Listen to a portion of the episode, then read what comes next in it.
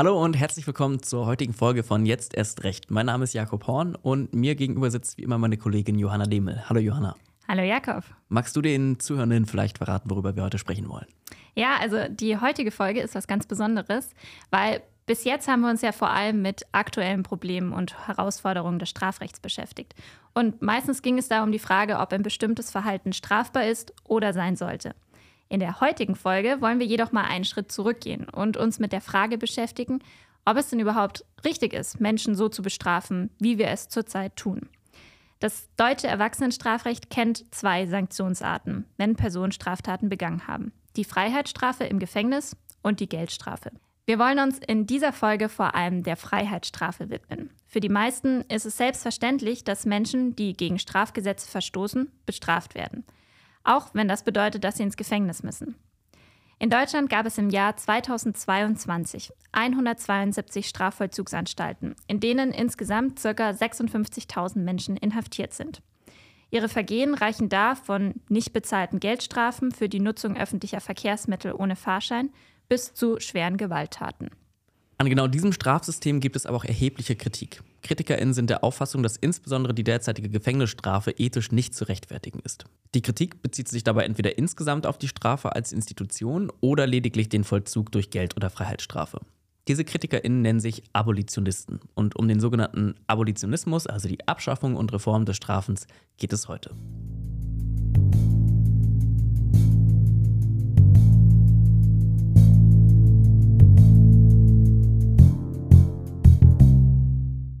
Lass uns zunächst mal klären, woher Abolitionismus begrifflich kommt und was darunter zusammengefasst ist.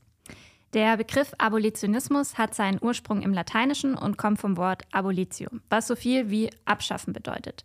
Historisch hat der Begriff seine Wurzeln im Kampf für die Abschaffung der Sklaverei.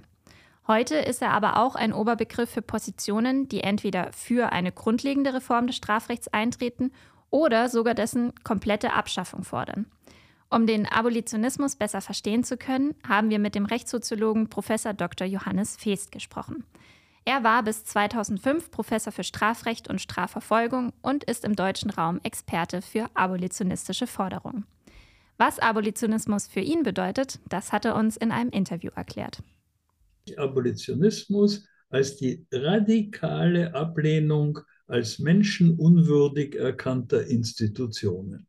Und das waren in der historischen Vergangenheit, waren, war, das war die Sklaverei, es war die Folter, es war die Todesstrafe. Und so kann man weitere gesellschaftliche Institutionen als menschenunwürdig erkennen. Und das heißt auch, das ist eine, ein, ein Prozess, das ist eine, äh, das ist relativ und hängt, hängt davon ab, was, man, was jeweils in der Gesellschaft als menschenunwürdig erkannt wird. Und da rücken, sind im Laufe, sagen wir mal, der letzten 100 Jahre spätestens, sind auch die Strafanstalten in diesen Fokus gerückt als potenziell abschaffungsbedürftige Professor Feest hat 2019 ein Manifest zur Abschaffung von Gefängnissen veröffentlicht. Darin fordert er unter anderem, dass die Zivilgesellschaft und der Staat über andere Reaktionsweisen auf Kriminalität nachdenken müssten, als Straftäter eben einfach wegzusperren.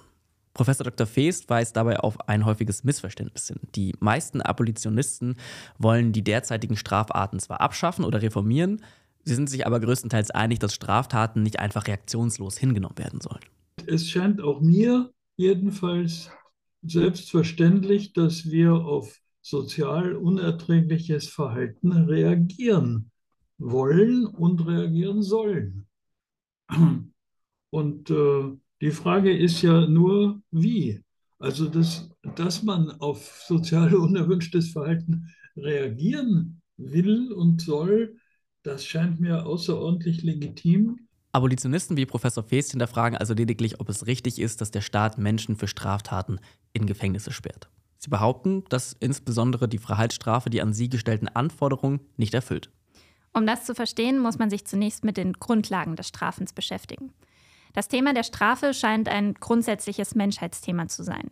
Schon in der biblischen Geschichte von Adam und Eva taucht das Motiv bekanntlich auf. Adam und Eva werden für das Essen vom Baum der Erkenntnis mit dem Rauswurf aus dem Paradies bestraft. Auch im Alltag und in sozialen Beziehungen spielen kleine Bestrafungen eine Rolle. So gibt es etwa Sanktionen für den Verstoß gegen Spielregeln beim Sport oder wenn bei einer Abschlussprüfung getäuscht wurde. Menschliche Strafbedürfnisse zeigen sich also in vielen unterschiedlichen Situationen. Der Freiheitsentzug in Gefängnissen zeichnet sich jedoch dadurch aus, dass der Staat tätig wird, der im Gegensatz zu den Bürgerinnen an die Grundrechte gebunden ist. Der Freiheitsentzug von Personen ist ein massiver Eingriff in viele Grundrechte, vor allem in das der allgemeinen Handlungsfreiheit. Diese Eingriffe können zwar gerechtfertigt sein, aber die Hürden sind hier sehr hoch. Und vor allem muss die Bestrafung einen legitimen Zweck verfolgen und grundsätzlich eine angemessene Reaktion darstellen. Das Bundesverfassungsgericht hat bereits 1977 entschieden, dass durch den Freiheitsentzug die Gesellschaft vor sozial schädlichem Verhalten bewahrt werden und die elementaren Werte des Gemeinschaftslebens geschützt werden sollen. Und das Strafrecht selbst soll Personen vor Verletzung schützen. Der Staat hat hier eine Schutzpflicht gegenüber den Bürgerinnen, die sich ebenfalls aus dem Grundgesetz ergibt. Wir haben Professor Dr. Kölbel gefragt, was genau das bedeutet und wie sich die staatliche Bestrafung selbst rechtfertigen lässt. Er ist Professor für Strafrecht und Kriminologie an der Ludwig-Maximilians-Universität München.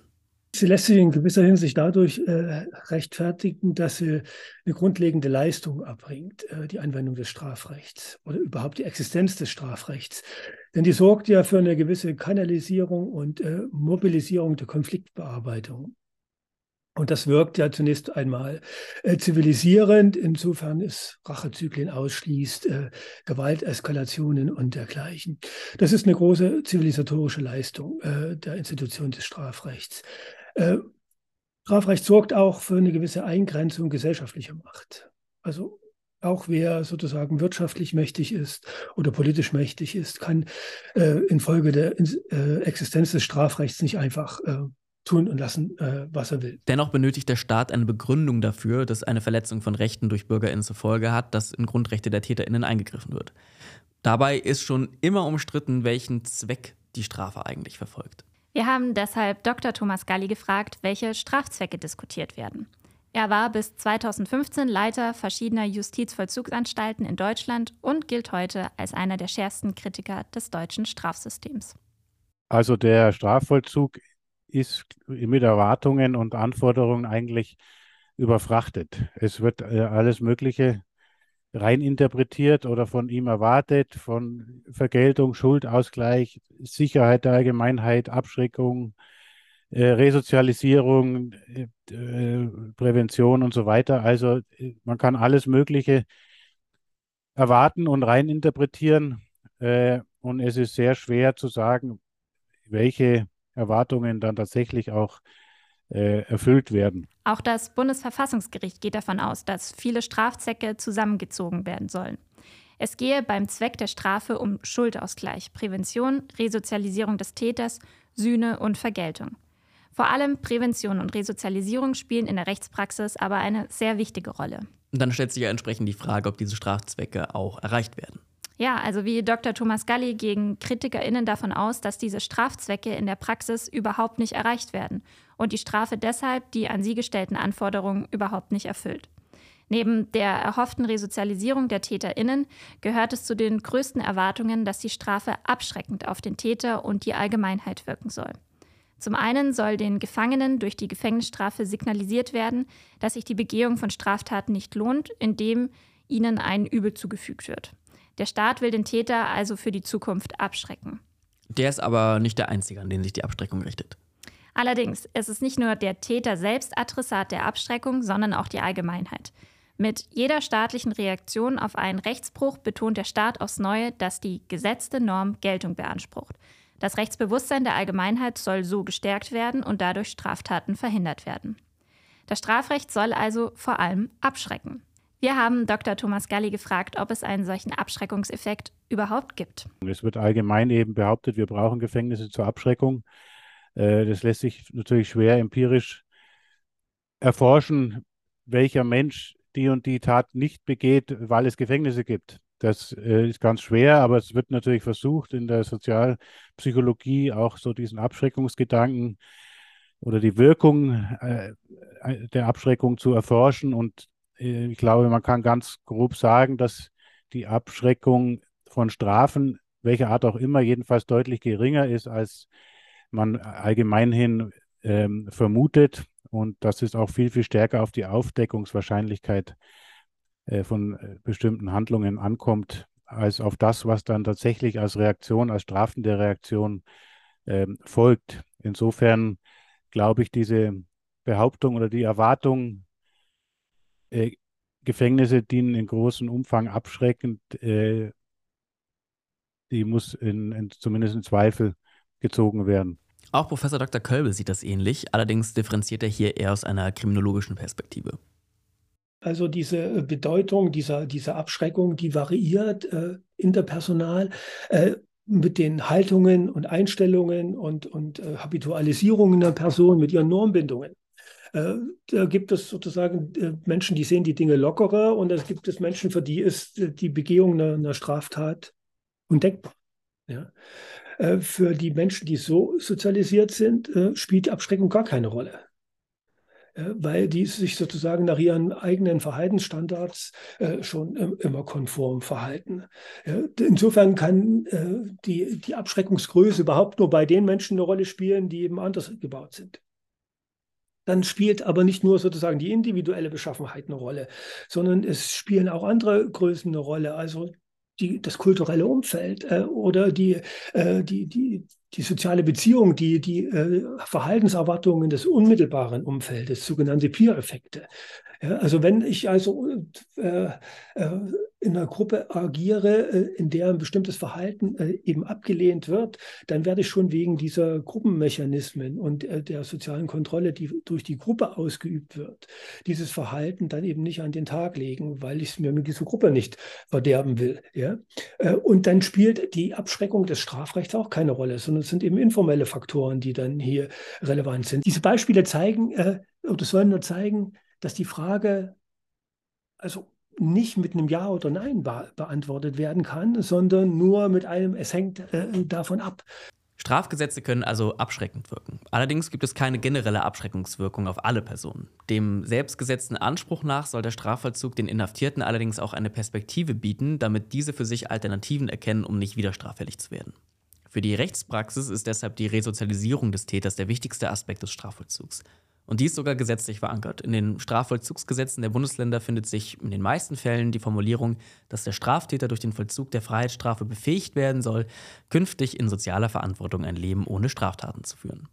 Wenn wir über Gefängnisse nachdenken, hat wahrscheinlich jeder eine bestimmte Vorstellung, wie der Aufenthalt dort aussieht. Eine enge Zelle, schlechtes Essen, wenig Kontakt nach außen. Wir haben Dr. Thomas Galli gefragt, wie der Alltag von Häftlingen konkret aussieht. Naja, man muss sich vorstellen, dass in den Gefängnissen meist ein paar hundert äh, Menschen, meistens sind es ja Männer, äh, untergebracht sind, in, in, großen Anstalten auch tausend und mehr, ähm, auf relativ engem Raum. Meistens gibt es dann mehrere Hafthäuser äh, und andere Gebäude, wo dann Ausbildung und Arbeit und so weiter ähm, stattfindet. Und der Alltag ist sehr stark reguliert, sonst könnte es gar nicht funktionieren, dass so viele Menschen zusammen äh, leben können, ohne dass es allzu viele äh, Konflikte gibt. Also es ist äh, der Tagesablauf ist absolut reguliert vom Aufstehen bis äh, ins äh, Bett gehen und ähm, ja die Tage werden eben gefüllt bei den meisten Inhaftierten einfach mit Arbeit in Anstaltsbetrieben oder in Teilweise lassen auch Unternehmen von draußen in den Anstalten äh, Dinge produzieren, zum Beispiel äh, dann gibt es therapeutische Maßnahmen, Sportangebote und so weiter. Eine Stunde Aufenthalt im Freien ist gesetzlich vorgeschrieben, also der sogenannte Hofgang. So lässt sich so ganz grob die Rahmenbedingungen skizzieren. Die Frage, die sich jetzt natürlich stellt, ist, ob der Freiheitsentzug und das Leben in den Haftanstalten resozialisierende Wirkung hat. Die Resozialisierung von Häftlingen empirisch zu untersuchen, ist allerdings schwierig. Der wichtigste Anknüpfungspunkt für eine erfolgreiche Resozialisierung wird im Rückfall der Häftlinge gesehen. Damit ist die Anzahl der Häftlinge gemeint, die nach einer verbüßten Haftstrafe erneut wegen Straftaten verurteilt werden. Die besten Daten dazu liefert die sogenannte Rückfallstatistik des Bundesjustizministeriums. Mithilfe des Bundeszentralregisters wurde untersucht, ob Häftlinge innerhalb eines Zeitraums von drei Jahren nach Haftentlassung erneut straffällig werden. Mit 34 Prozent wird etwa ein Drittel der Häftlinge wieder innerhalb von drei Jahren erneut straffällig. Bei Personen, die zu einer Freiheitsstrafe ohne Bewährung verurteilt wurden, liegt die Rückfallquote sogar bei 45 Prozent. Wir möchten aber auch darauf hinweisen, dass die Erfassung der Rückfallquote aus statistischer Sicht problematisch ist. Es wird zum Beispiel darüber gestritten, ob eine fehlende erneute Straftat überhaupt ein Indiz für Resozialisierung sein kann. Außerdem wird auch bei bereits aus der Haft entlassenen Personen nur ein Teil der neuen Straftaten entdeckt, angezeigt und aufgeklärt. Teilweise wird auch geltend gemacht, dass es schon einen Erfolg darstelle, dass die Schwere der Straftaten bei erneuter Begehung abnehme. Wir haben deshalb Dr. Galli um eine Einschätzung gebeten. Wenn man sich eben vor Augen führt, dass jedenfalls die Mehrheit der Inhaftierten aus ähm, sagen wir, sehr prekären sozialen Milieus stammt, sehr viele haben einen schlechten Bildungs- und Ausbildungshintergrund, haben Suchtproblematik, haben selber auch schon Gewalterfahrungen äh, gemacht in ihrer Biografie und, und, und. Äh, und werden ja oft auch nur für relativ kurze Zeit dann sozusagen in Anführungsstrichen aus dem Verkehr gezogen. Also die Hälfte der Freiheitsstrafen in Deutschland ungefähr sind bloß äh, bis zu einem Jahr. Äh, das heißt, Sie haben jetzt überspitzt äh, formuliert, natürlich absolut verkürzt, aber nehmen wir mal den Alkohol- und Drogensüchtigen äh, Arbeitslosen, der immer wieder Dinge klaut, der im Rausch dann gewalttätig wird und, und, und, der für eine Zeit dann einfach in, in Haft kommt und danach wieder in sein Umfeld kommt. Das ist äh, vollkommen an der Realität vorbei, da behaupten zu wollen, das äh, würde irgendwie resozialisierend wirken, sondern äh, eben im Gegenteil, das drängt noch weiter weg sozusagen von der Gesellschaft, in die eigentlich integriert werden soll. Es drängt weiter weg in die Subkultur mit anderen Inhaftierten und in das entsprechende Milieu rein und so. Dr. Galli zeichnet also in Bezug auf die Möglichkeit der Resozialisierung im Gefängnis ein Bild, das ja ziemlich düster ist. Auch Professor Dr. Körbel sieht das ähnlich. Zunächst einmal wirkt er gegenteilig. Zunächst einmal wirkt er ganz eindeutig desintegrativ. Er führt dazu, dass äh, die Adressaten mit unerwünschten Kontakten konfrontiert werden, er schneidet sie von allen möglichen äh, Optionen des normalen Lebensvollzuges ab, äh, beschneidet sie in ihren Selbstverwirklichungsmöglichkeiten und dergleichen. Und äh, das wirkt zunächst einmal ganz eindeutig kontraproduktiv. Nun will ich nicht in Abrede stellen, dass im Strafvollzug nicht auch sozusagen Hilfestellungen erfolgen und, und äh, Chancenpotenziale gefördert werden. Äh, die Frage ist nur, ob das sozusagen überkompensatorisch wirkt, ob das also die Nachteile, die der Strafvollzug mit sich bringt, äh, übersteigt. Und das hängt, ob das so ist, hängt von vielen Bedingungen ab. Es hängt von den Bedingungen in den bei den betroffenen Personen ab, in deren Umfeld und dergleichen, aber auch von der Ausgestaltung, von der konkreten Ausgestaltung des äh, Strafvollzuges äh, und äh, der Zeit des Übergangs und der nachvollzuglichen Phase. Und wenn wir uns da die Gegebenheiten anschauen, ist äh, die Leistungsfähigkeit des Strafvollzuges äh, in vielen Fällen begrenzt. Das schließt, das schließt nicht aus, dass äh, Strafvollzug in bestimmten Konstellationen und bei bestimmten Menschen sich auch als hilfreich erwiesen hat, aber in der Summe äh, muss man doch äh, die Leistungsfähigkeit sehr skeptisch betrachten. Also die Schattenseite des Strafvollzugs äh, besteht ja nicht nur in den desintegrativen Wirkungen gegenüber den unmittelbaren Adressaten, sondern der Strafvollzug hat ja Nebenwirkungen, Streuwirkungen, äh, die weit über diese Adressaten hinausgehen. Und das ist ein Aspekt, über den sich die Gesellschaft äh, de definitiv keine Rechenschaft ablegt. Äh, Strafvollzug beeinträchtigt und schädigt immer auch Angehörige. Strafvollzug mindert die Lebensführungschancen der Kinder der Betroffenen. Und da gibt es in der Zwischenzeit sehr viele ziemlich überzeugende Untersuchungen dazu, die sehr deutlich aufzeigen, dass Strafvollzug sozusagen ein kriminogener Faktor ist, also ein kriminalitätsfördernder Faktor, nicht nur bei denen, bei denen er äh, vorgenommen wird, sondern auch in deren persönlichen Umfeld.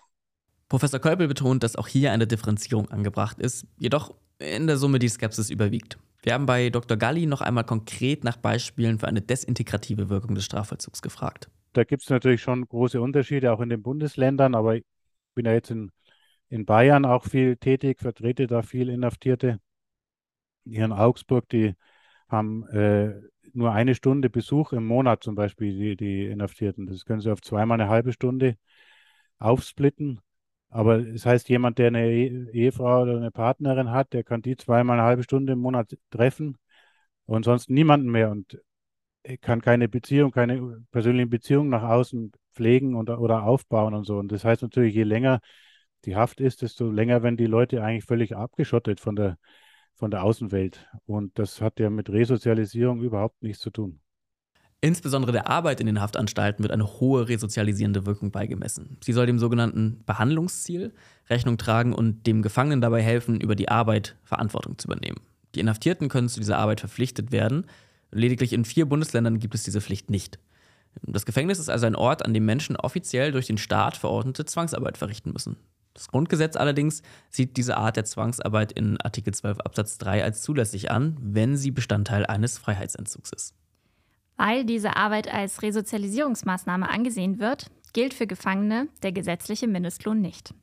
Im Jahr 2021 betrug der durchschnittliche Stundenlohn bundesweit 1,74 Euro. KritikerInnen bezeichnen dies als perfide Art der Ausbeutung und die bundesweite Organisation Gefangenengewerkschaft fordert eine Orientierung am Mindestlohn.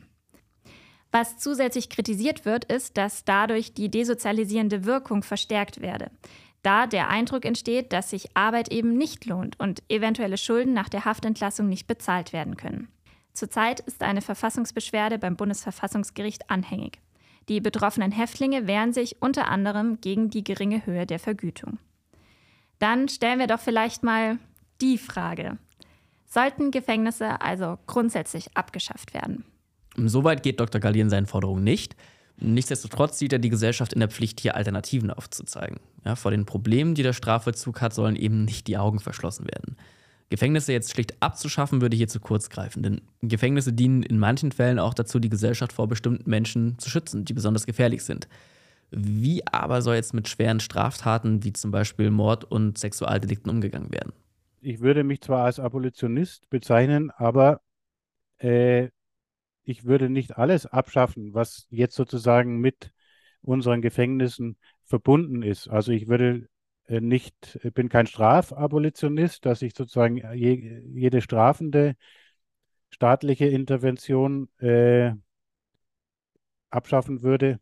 Und ich würde eben auch nicht ähm, ja alle Strukturen und Mechanismen abschaffen, die, die, die wir derzeit durch das Gefängnis abdecken. Also dazu gehört zum Beispiel auch der zwangsweise Freiheitsentzug.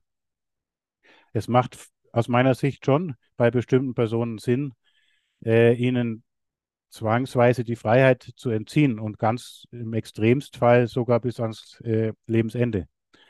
Ähm, da geht es aber in erster Linie aus meiner Sicht dann um die Sicherung der Allgemeinheit und weniger äh, vielleicht um den, die, jetzt die Zufügung eines, eines äh, Übels. Aber ich glaube, darauf können wir nicht ähm, ganz verzichten und auch auf den Strafgedanken können wir nicht verzichten. Es macht also sehr wohl Sinn, die Allgemeinheit vor bestimmten Personen, die Tötungsdelikte oder schwere Sexualstraftaten begehen, zu schützen. Das betrifft jedoch einen deutlich geringeren Teil von Menschen, als in der Öffentlichkeit wahrgenommen wird. Aktuell sind in Deutschland 1776 Personen lebenslang und ca. 3500 Insassen mehr als fünf Jahre inhaftiert. Etwas, worüber wir auch noch sprechen sollten, sind die Opferinteressen. Auf jeden Fall, denn ein häufiger Kritikpunkt gegen Forderungen der Reform oder Abschaffung der Gefängnisstrafen bezieht sich auf das Tatopfer.